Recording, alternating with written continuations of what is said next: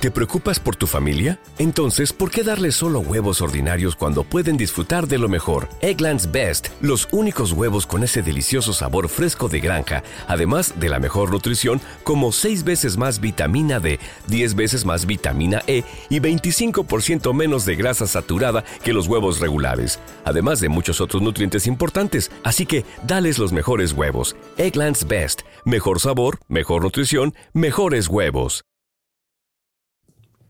El verbo acostumbrar en español.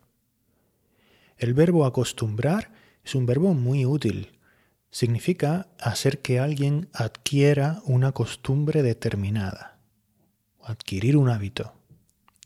Por ejemplo, acostumbré a mi perro a no molestarme cuando estoy comiendo. Mi madre me acostumbró desde muy pequeño a que me hiciera la cama. Mi madre me acostumbró desde muy pequeño a que me hiciera la cama. Mis padres nos acostumbraron a comer de todo, a mí y a mis hermanos. Mis padres nos acostumbraron a comer de todo. La comida nunca se tiraba. En estos últimos ejemplos, si te fijas bien, el significado es parecido a enseñar, entrenar, ¿eh? enseñar, o si quieres enseñar un hábito como decíamos. Es muy importante también la eh, forma pronominal. Es importante conocer la forma pronominal de este verbo, acostumbrarse. Por ejemplo, Juanito se acostumbró a las gafas en un par de días. Al principio es difícil. Al principio siempre es difícil llevar gafas, ¿no? Pero Juanito se acostumbró a las gafas en solo un par de días. María se acostumbró a ir en coche y ahora nunca quiere ir en autobús. A los 20 años me acostumbré a levantarme muy temprano. Me acostumbré a levantarme muy temprano a los 20 años, cuando tenía 20 años. Cuando tenía 20 años me acostumbré a levantarme muy temprano. Si observamos bien este verbo, implica un cambio, ¿verdad? Un cambio de hábito o en las costumbres de una persona. Así que al final del proceso podemos hablar del estado en sí, es decir, del hecho de tener un hábito, ¿eh? del estado, del hecho de tener un hábito. Esto lo hacemos con la estructura estar acostumbrado a. Podríamos decir, por ejemplo, lo siguiente. Cuando era pequeño estaba acostumbrado a hacer mi cama todos los días.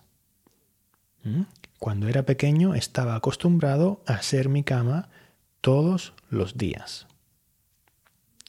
María está muy acostumbrada a ir en coche. ¿Mm? Jamás coge el autobús. Está muy acostumbrada a ir en coche.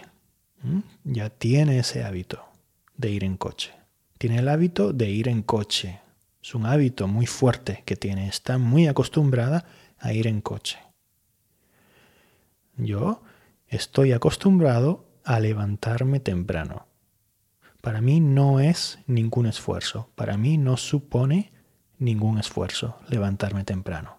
Porque tengo ese hábito. Estoy acostumbrado a levantarme temprano. Tengo ese hábito bien arraigado, ¿sí? Y no me supone ningún esfuerzo. Para mí no es ningún esfuerzo. Estoy acostumbrado a levantarme temprano, todos los días, sin problema. Estoy acostumbrado. Mi hijo está acostumbrado a comer de todo.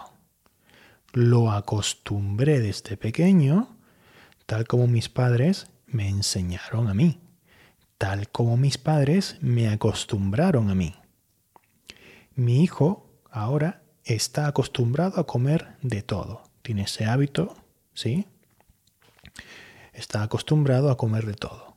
¿Por qué? Bueno, pues porque yo lo acostumbré ¿eh?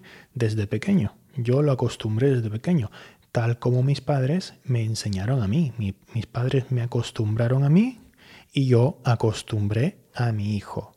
Ahora mi hijo está acostumbrado a comer de todo, sin problema.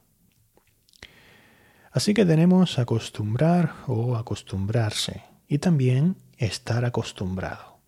¿Vale? Hemos visto tres estructuras. Vamos con un último significado.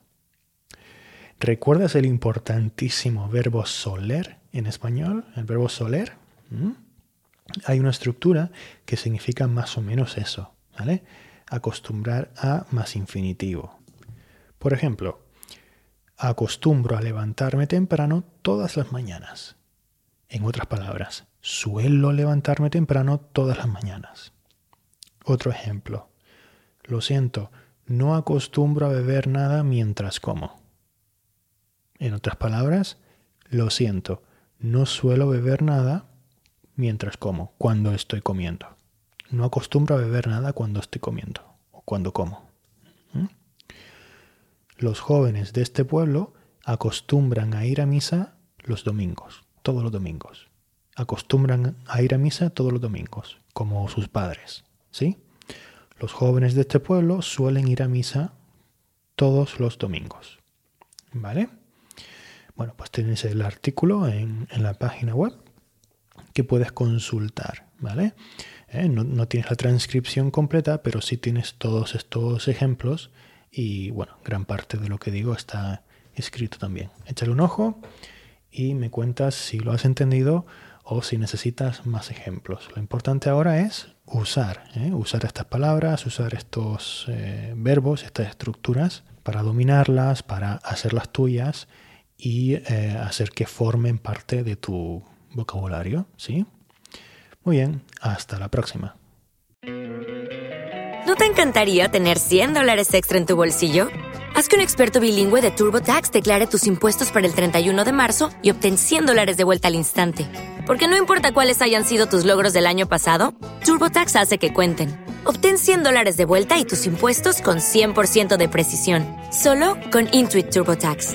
Debes declarar para el 31 de marzo. Crédito solo aplicable al costo de la presentación federal con TurboTax Full Service. Oferta sujeta a cambios o cancelación en cualquier momento.